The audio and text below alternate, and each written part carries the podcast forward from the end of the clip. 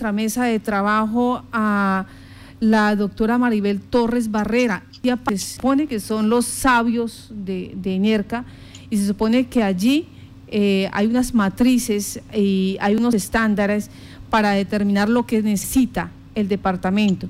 Pues en su momento se tomó la determinación de comprar lo que hoy se ha denominado el 85% de energía bilateral, que es relativamente económica no es que sea económica, pero comparado al resto, que es en exposición en bolsa, que está, se está pagando el kilovatio hora en 670, 675 pesos, que es demasiado costoso, pues afecta todas las facturas que se dan.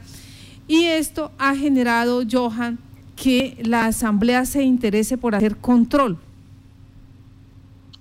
Así es, Marta, pues todo esto que usted ha venido explicando son temas demasiado técnicos, la ciudadanía no ha entendido todavía todo el andamiaje que hay detrás de la facturación, detrás de la prestación del servicio de energía y sobre todo de la facturación de los costos que estamos en este momento pagando. Ya ha dicho Enerca, aquí después de toda una explicación técnica, después de una rueda de prensa de casi tres horas, la conclusión es hay que pagar. Entonces ya la Asamblea, en la Comisión de Servicios Públicos, eh, han estado muy atentos a este tema, ya han pedido eh, realizar una especie de debate de control político virtual. En esta Comisión de Servicios Públicos está la diputada Zoraida Barreto, el diputado Heider Silva y también el diputado Carlos Frey Mejía, a quien saludamos a esta hora. Diputado, muy buenos días. ¿Qué temas tienen ustedes en la agenda para este debate de control político de NERCA? Bueno, muy buenos días, Johan. Un cordialísimo saludo a ti, a Martica, a toda la mala audiencia de este importante medio de comunicación que nos escucha hasta el día. Pues indudablemente, ante el inclemente llamado que nos ha hecho la comunidad por el alza en el recibo de energía, hemos decidido convocar, junto con los diputados que ya mencionaste, a la Comisión de Servicios Públicos, que es la comisión cuarta, también integrada por el presidente, el diputado Juan Bocanegra, la diputada Esmeralda, quienes el día de mañana, 9 de la mañana, nos vamos a reunir previamente para aprobar el cuestionario y para tocar el tema, para citar eh, eh, a, fin de a fin de semana a la gerente de ERCA para que nos explique el por qué el incremento en las tarifas de energía.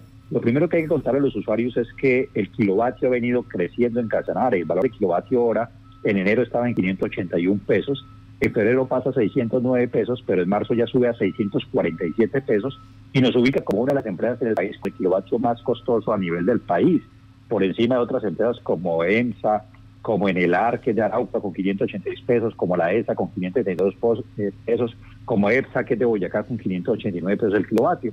Ustedes toman el valor del kilovatio y lo multiplican por el número eh, que consumieron de kilovatios y ese es el valor de su factura.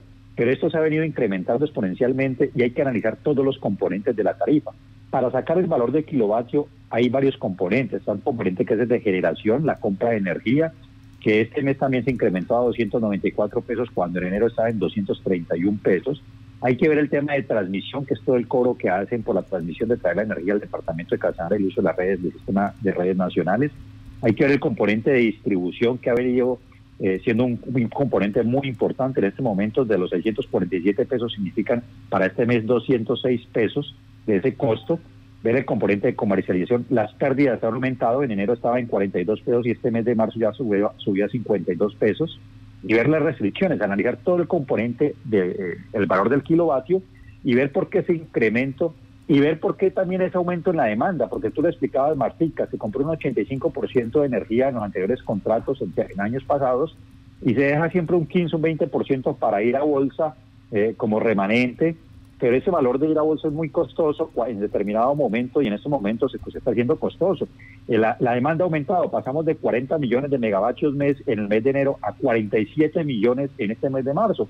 Y ese aumento en la demanda, esos 7 millones de más, pues hay que ir a buscarlos a bolsa y el precio de bolsa hoy en día ya no es a 294 pesos, sino seguramente será a 400 o 500 pesos, es mucho más costoso y eso nos está incrementando en estos momentos la tarifa a todos los usuarios que tenemos en ENERC, los 140 mil usuarios. Por eso hay que entrar a contarle a la gente y revisar este asunto, por qué ese incremento en la demanda, por qué esa exposición a bolsa de casi, en este, para este mes, eh, casi 7 o 6 millones de, megavatios de energía que hay que ir a comprar a bolsa eh, ¿Y qué está generando? ¿Qué factor es el que está generando esa mayor demanda? Eso no lo generan los hogares, eso lo están generando algunas industrias, algunas empresas eh, que seguramente compraban energía con alguna otra empresa de energía en el país y, ya no la siguieron comprando y la ley obliga a, que tiene que asumir la empresa local. Pero ese mayor aumento y esa mayor demanda de energía que se creció en casi 6, 7 millones, pues hay que ver por qué se está generando y por qué eso se está exponiendo a bolsa. Ese es uno de los primeros temas que vamos a analizar mañana. El otro es hacerle un llamado a los alcaldes para que hagan uso del decreto 513 del 2020 para que puedan subsidiar con regalías el servicio de alumbrado público, que es otro impuesto que se le carga la factura y incrementa indudablemente los recibos de energía, por lo menos en estos dos meses de cuarentena obligatoria para que la gente encuentre un alivio. Y el tercero es un llamado del señor gobernador para que también con regalías, haciendo uso del decreto 517, que es otro decreto, asuma el, pago de los recibos de energía eléctrica por dos meses para poder permitir un alivio financiero en los hogares catanareños y que la gente pueda destinar esos recursos para eh, poder hacer un mercadito en sus hogares. No podemos pretender que la gente se nos quede en las casas y la gente no tiene que comer. Hay que darle ese alivio y esa ayuda y es paguémosle los servicios y que la gente esos recursos los pueda destinar para comprar un mercado y garantizar la subsistencia en sus hogares. Me llama la atención cuando usted dice eh, el incremento de la demanda, eh, este incremento de la demanda.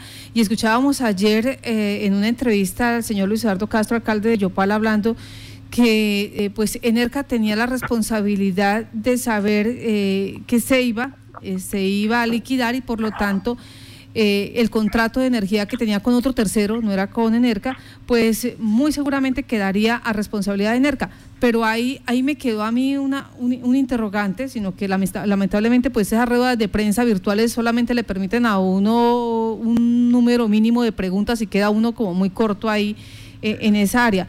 Pero me llama la atención es el gerente de Ceiba del 2019. ¿Por qué el gerente de Ceiba del 2019, advirtiendo que va en liquidación eh, esta entidad, advirtiendo eh, que queda desprotegido el alumbrado público, ¿por qué no eh, pone en conocimiento esto de ENERCA, a no ser que haya oficiado ENERCA y le haya dicho, bueno, estamos en liquidación, nuestro contrato se termina con otra entidad, consumimos tanta energía y como no tengo la intención de contratarla, eso en el mes de agosto más o menos, que es lo que hacen eh, estas entidades, me explicaban los técnicos en energía anoche cuando estábamos trabajando sobre este tema, me dicen todas las entidades, bien sea Cámara de Comercio, los molinos, ellos van entre agosto y septiembre diciendo voy a necesitar tanta cantidad de energía para la siguiente vigencia o las siguientes vigencias. Y ya eh, los eh, generadores pues se ponen al día con ese proceso. ¿Por qué no lo hizo? También es, eh, cabe el interrogante, porque había un responsable en Ceiba. ¿Qué pasó entonces con esa situación? O sea, es para meterle, para mirar también de todas las aristas. Ahora, la empresa de energía en la parte de comercialización. Eh, se supone que si es la de comercialización y mercadeo, entonces ellos están buscando nuevos clientes. ¿Qué pasó? ¿Por qué se durmieron ahí? ¿Por qué no fueron a ver qué entidades están en este momento interesadas en que Enerca sea la empresa, bien sea regulados o no regulados, que sea la empresa que le suministre la energía? Son muchos daticos y muchas cositas que quedan pendientes, eh, diputado Carlos Freddy Mejía. Sí, mira, Martica, varias cosas. Lo primero es que la anterior administración de Yopal no dejó comprar la energía para el alumbrado público. No fueron previsivos y también hubo errores de planeación de parte de NERCA y eso hay que contarse y hay que decirle la verdad a la gente. Y ese es el cuento, la otra parte del cuento que queremos que sí nos cuenten, no que cuenten la parte bonita y maravillosa, sino los errores que se han cometido. Estamos expuestos a comprar este mes 6 millones de kilovatios en bolsa el servicio de alumbrado público no genera, no gasta sino alrededor de 400 mil kilovatios, eso es el 2%, eh, no es un porcentaje tan, tan fuerte en los 6 millones que se están requiriendo este mes para cubrir el servicio de energía eléctrica en el departamento de Casanare. Eh, se dice por parte de la gente de NERCA que el alumbrado público de Yopal, no, el alumbrado público de Yopal es un porcentaje mínimo. Hay otras empresas que están generando ese mayor consumo y hay que entrar a develar por qué. Ha faltado planeación, ha faltado organización y eso es lo que queremos entrar a, excluir, a buscar a resolver y a definir para que de unas por todas haga una buena planeación de la empresa, porque indudablemente el consumo se ha venido aumentando y este de marzo aumentó y no y el consumo no, aumenta por los hogares, están algunos industriales, algún sector financiero, algún sector empresarial que generó ese mayor consumo. Entremos a ver si fue una palmera, si fue el mismo Ecopetrol, Ecopetrol requiere algún pozo petrolero, por ejemplo, casi dos, eh, eh, no sé, dos eh, teras de energía eléctrica Entonces hay que entrar a ver cuáles son esas empresas que están generando un mayor consumo de la demanda y esa demanda es la que está haciendo subir la tarifa de energía este mes. Y eso es lo que queremos que nos cuenten y nos digan la verdad del asunto, para así mismo tomar los correctivos del caso. Y no es el tema del alumbrado público. El alumbrado público es un tema pequeño, pero sí se han cometido errores de planeación indudablemente por la anterior administración. Esta administración de Luis Eduardo Castro hasta ahora está comenzando y se encuentra ese tema que no le dejaron comprar energía. Tengo entendido que ellos ya están viendo la posibilidad de comprar energía a otro operador eh, inclusive 30 pesos más barato, me comenta la secretaria de Obras, y eso va a permitir, pues en determinado momento, ayudar a aliviar la tarifa. Pero todos esos aristas y todos esos componentes de la tarifa los que tenemos que entrar a evaluar para corregir esto, porque bien puede hacer que el gobierno departamental y municipal nos den un alivio estos dos meses pagándonos los recibos. Pero después de los dos meses, ¿qué va a pasar? Toda la vida no podemos pagar los recibos a la gente y por eso hay que revisar muy bien el tema tarifario y tema de planeación de la empresa tiene que hacerse con un gran sentido de responsabilidad porque una mala jugada en bolsa nos pone a todos y nos expone y nos quiebra el bolsillo a los catamareños. Bueno, le voy a comentar algo de, del año 2018 de Enerca. Pues eh, eh, en el 2017 se compró una energía, lo que, o sea, aquí lo que usted dice es muy cierto. El daño que se hace, eh, porque si compra más energía de la que se necesita, la lleva. ¿sí? Si no compra energía como en este caso, que se necesitó más y que hubo que exponernos a bolsa, también va pérdida para Enerca. En el 2018, Enerca compró una energía para vendérsela a la organización Roa Flor Huila SA, pero compró tanta energía y como la organización Roa Flor Huila SA es un usuario no regulado y los usuarios no regulados le pueden decir a usted, empresa de energía, cuando quieran, hasta aquí, no voy más, el contrato va hasta aquí y lo sentimos porque es que conseguí otro oferente, como el caso que está diciendo en este momento eh, la secretaria, secretaria de Obras Públicas del municipio de Yopal, la conseguí más barata por otro lado. Entonces dejo ahí su servicio, abandono ahí su servicio y usted haga con su energía lo que usted bien tenga. Y ese lo hizo Organización Roa Flor Huila en el 2018. Dejó a Enerca con toda la energía y este le tocó venderla. Y cuando la fue a vender, pues perdimos plata. Perdimos más de 2.088 millones. 2.088 millones 567 mil 054 pesos es lo que en este momento la Contraloría viene siguiendo el rastro, qué fue lo que pasó con esa compra en la administración del señor Jaiber, se me escapa el apellido, Mm, Jaiber, ¿qué? Gutiérrez. Entonces, Gutiérrez Montes. Gutiérrez Montes, Jaiber Gutiérrez Montes. Entonces hay que mirar también esos casos, la planeación y eh, la situación a quién se le vende la energía, porque si son eh, empresas gigantes no reguladas, cuando usted le ofrece, pero le aparece otro oferente, con un precio más barato, dijo la secretaria, o palabras suyas más bien nos, nos cuenta usted, diputado, 33 pesos más barato o 30 pesos más barato, entonces nos vamos y le dejamos ahí su energía. Haga usted bien pueda con su energía lo que bien le parezca y que sean los usuarios pequeños, nosotros los que terminamos pagando esos kilovatios a 600 y a 700 pesos. Por eso, Martica, las empresas en ningún momento compran el 100% de su energía al mercado mayorista en esos contratos fijos. Siempre compran un 85% y dejan un remanente para ir a bolsa. Sí. ¿Por qué? Porque se planea el consumo de la energía de acuerdo a los hogares residenciales y de acuerdo a la gran industria de cuánto van a consumir y se planea y se prevé cuánto es el consumo para eh, hacer ese contrato, esa compra del 85% y cuál sería el remanente para ir a bolsa. Obviamente, exponer esa bolsa es una energía mucho más costosa. Pero en estos momentos hubo, hubo un incremento muy alto de 6 millones de megavatios de energía, que mira, en el mes de enero utilizamos 40 millones de megavatios, en el mes de febrero 41 millones, pero en el mes de marzo 47 millones. Eh, la gente dirá por la pandemia, no, la pandemia comenzó en marzo a partir del 25 de marzo. El, tema de la, el 6 de, marzo se dio el primer caso positivo. Fueron, fueron, seis, fueron cuatro o cinco días de este mes, no tiene nada que ver el tema. Eh, seguramente en el mes de abril sí vamos a ver eh, el tema del aumento en los hogares, pero los hogares no, no es un aumento significativo. Para que se, consuman 6, millones de megavatios es unas grandes empresas que están eh, haciendo uso de esta energía que requiere una energía del Departamento de Casanare y Enerca eh, y por eso sube ese incremento, pero hay que entrar a develar toda esta situación y analizarlo. Sí. Indudablemente lo que estoy diciendo es un juego de bolsa de mercado, es un juego netamente de economía. El precio del, valor del kilovatio, pues indudablemente es un tema de oferta y demanda, es un tema netamente económico. Pero ahí la importancia de tener unas personas muy, muy responsables en la planeación de la ENERCA para hacer todos estos temas de compra de energía de la mejor manera. Sí, señor. Se me olvidaba otro detallito que hay también que poner eh, eh, en la mesa y es que nosotros los casanareños, al igual que muchos colombianos, estamos pagando eh, el 4%, eso, el 4 o 4 pesos. 4 pesos para pagar la energía de Electrocaribe, ¿sí? Exactamente, eso es entonces, que analizar. Entonces, ¿cómo decirle papá gobierno, señor, usted a nosotros nos está mm, timando?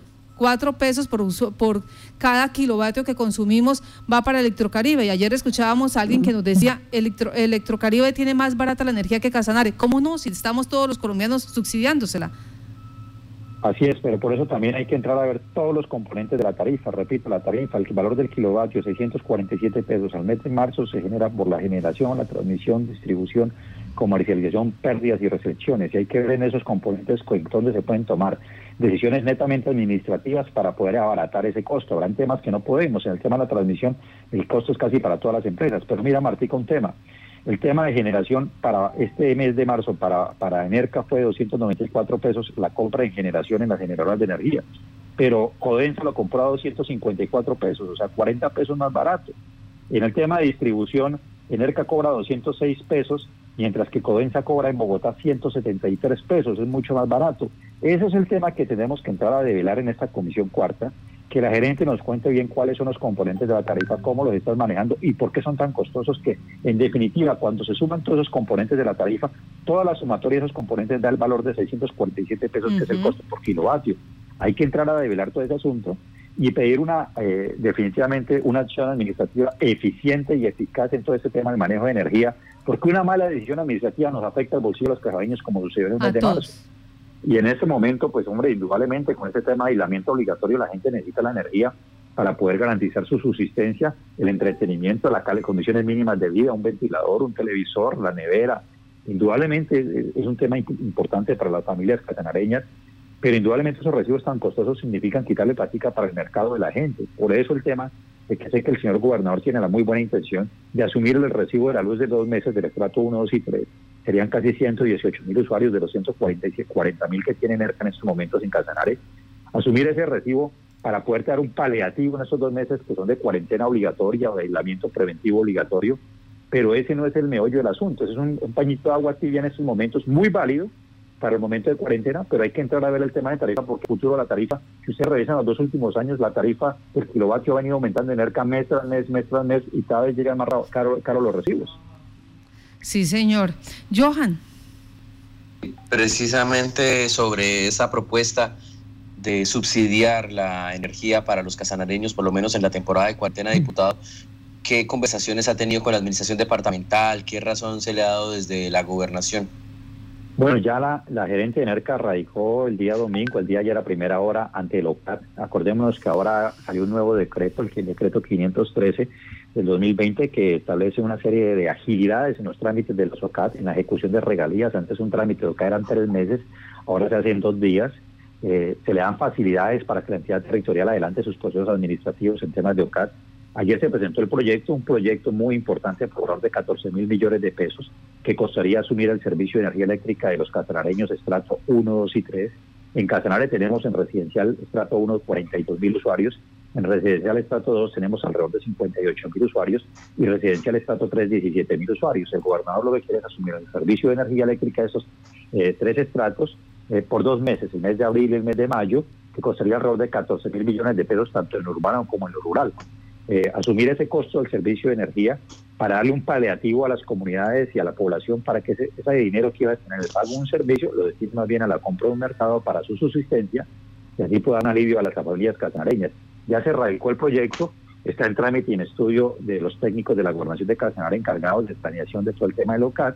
Y yo sé que esto va a ser muy rápido para que el señor gobernador ya destine esos recursos, que es una inversión directa y es aplazar, y en eso queremos entender, explicarle a los casareños, va a ser aplazar unas inversiones que vamos a hacer con regalías de pronto de un puente, de un parque, de una vía, pero es destinarla en estos momentos a la emergencia sanitaria que consideramos que es lo más prioritario e importante y que es salvaguardar la vida de los casareños y hay que hacerlo de esa manera. Por eso hacer un reconocimiento al gobernador en ese sentido. Eh, indudablemente, yo te escuchaba hace poco hablar del plan de desarrollo. Hay que entrar a reevaluar el plan de desarrollo de Casanare porque nos va a cambiar la vida de aquí en adelante.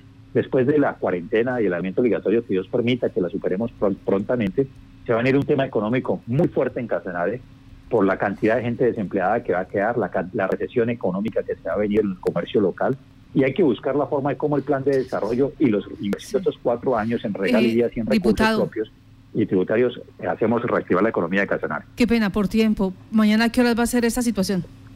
9 de la mañana. 9 de la mañana. Comisión cuarta. Comisión cuarta. Muchas gracias a usted por estar en contacto con Noticias.